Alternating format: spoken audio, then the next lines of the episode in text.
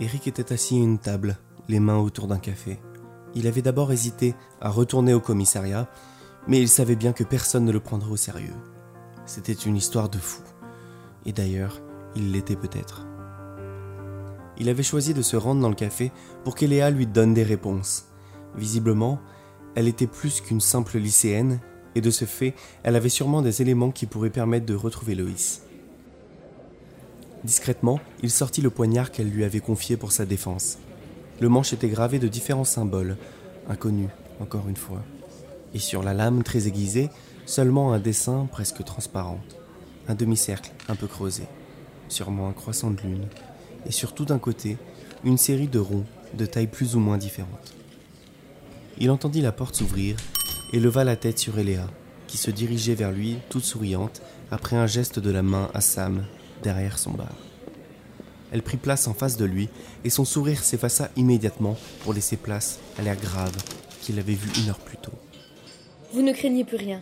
Ils ne vous trouveront pas en dehors de chez vous. Qu'est-ce que c'est que toute cette histoire? Où est mon fils?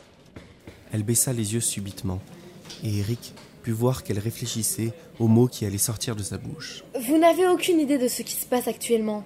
Loïs court un grand danger et je fais tout pour le retrouver. Mais de quoi parles-tu? Il était prêt à exploser. Il aurait voulu la secouer pour qu'elle lui explique plus rapidement. Loïs n'a rien fait de mal. Il y a des gens qui le cherchent depuis très très longtemps. Et désormais votre maison n'est plus sûre, ni pour vous, ni pour personne. Il n'avait jamais quitté Fano. C'était une aberration. Elle était tout aussi folle que les zombies. Il décida de ne pas rentrer dans son jeu et d'uniquement obtenir les informations dont il avait besoin pour retrouver Loïs. Mais où est-il? Je dois m'en assurer. Mais pour le moment, vous devez vous cacher le temps que je le retrouve. Ensuite, j'aurai besoin de votre aide. Comment te faire confiance alors que je ne sais même pas qui tu es? Qui me dit que tu n'es pas responsable de tout ça? Je t'ai vu chez moi, trois hommes en quelques secondes, mis à terre par une fillette. Je ne suis pas qu'une fillette. Je ne peux pas vous en dire plus ni sur moi ni sur Loïs.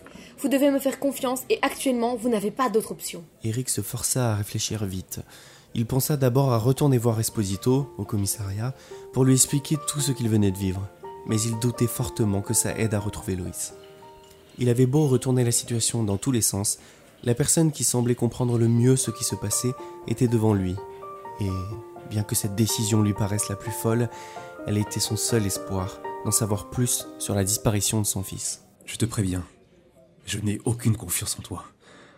Je vais jouer ton jeu parce que c'est la seule option qu'il me reste, mais si j'apprends que tu es complice et qu'il arrive quelque chose à mon fils, je peux t'assurer que je te le ferai payer. Encore une fois, Eléa ne s'y a pas, les yeux rivés sur Eric. Gardez votre colère et votre énergie, vous en aurez besoin. Allons-y. Salut Sam, à demain. Ils marchèrent jusqu'à un petit appartement tout en haut d'un immeuble. Elle ouvrit la porte et l'invita à entrer. La décoration était quasi inexistante. Il n'y avait qu'une pièce avec une petite cuisine, et une autre avec les toilettes et une baignoire. Au centre, un canapé rouge et une petite télévision. Bienvenue chez moi, faites comme chez vous. Je dois vous laisser, je reviens dès que possible avec plus d'infos, je vous le promets. Elle s'approcha de lui et tendit la main. Votre téléphone, monsieur Evans, s'il vous plaît. Mon téléphone? Mais s'il essaye de m'appeler? Eric, votre fils ne vous appellera pas. J'ai retrouvé son téléphone par terre et je l'ai détruit. Personne ne doit savoir que vous êtes en vie. Ni vous, ni Loïs. Et Eric, j'ai mis le feu à votre maison. Ça nous évitera d'avoir la police sur le dos. Avec tous les corps qu'ils vont trouver là-bas, nous serons tranquilles pendant un moment. Eric aurait dû ressentir quelque chose, mais encore une fois, la seule chose qu'il désirait, c'était retrouver son fils. Peu importe. Retrouve-le. Il vaudrait mieux que vous évitiez de sortir pendant mon absence. Ici, vous ne craignez rien.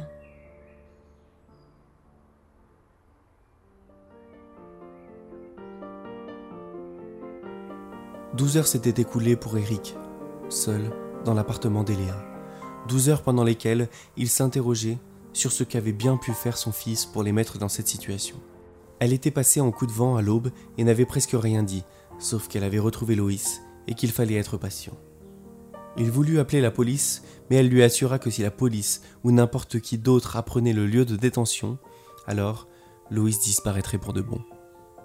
Eric décida qu'à son retour, si Eléa ne l'emmenait pas immédiatement auprès de son fils, il partirait et mènerait son enquête par lui-même. D'ailleurs, puisque la jeune Eléa semblait curieusement bien informée de tout ça, il commença à chercher des indices chez elle. Les fouilles allaient être rapides puisqu'elle n'avait qu'un bureau et une armoire. Il commença par le bureau, une pile de factures sans importance, sauf qu'a priori, il était assez évident que cette jeune fille vivait seule. Il se fit la réflexion qu'il n'avait jamais entendu parler des parents ou même de la famille d'Eléa. Il se demandait si son fils connaissait la vérité sur l'identité de son ami. Il avait vraiment été aveugle pendant bien trop longtemps. Le bureau possédait un tiroir qui était verrouillé. Il alla vers l'armoire, à la recherche d'une clé qui pourrait l'ouvrir, et ce qu'il y trouva le fit tomber à genoux. Des poignards, des épées et plein d'autres armes dont Eric ignorait jusqu'à leur nom. Il retrouva sur quelques-unes les symboles qu'il avait déjà vus sur l'arme qu'Eléa lui avait confiée, et notamment le croissant de lune avec les ronds. C'était trop, il fallait qu'il en sache plus, et il ne pouvait pas avoir confiance en cette fille qui, visiblement, avait trompé tout le monde. Déterminé, il prit un couteau assez fin et alla forcer le tiroir du bureau. À l'intérieur, de l'argent liquide en quantité, des passeports et une photo de Loïs, Marie et lui, datant d'au moins 3 ou 4 ans. Eric fut saisi à la gorge par l'émotion, un mélange de colère et de tristesse, et c'est à ce moment-là qu'il se rendit compte qu'il n'était plus seul. Bon, je crois que je vais devoir vous en dire un peu plus maintenant. Eléa était debout devant lui, l'air grave, les yeux cernés, profondément triste.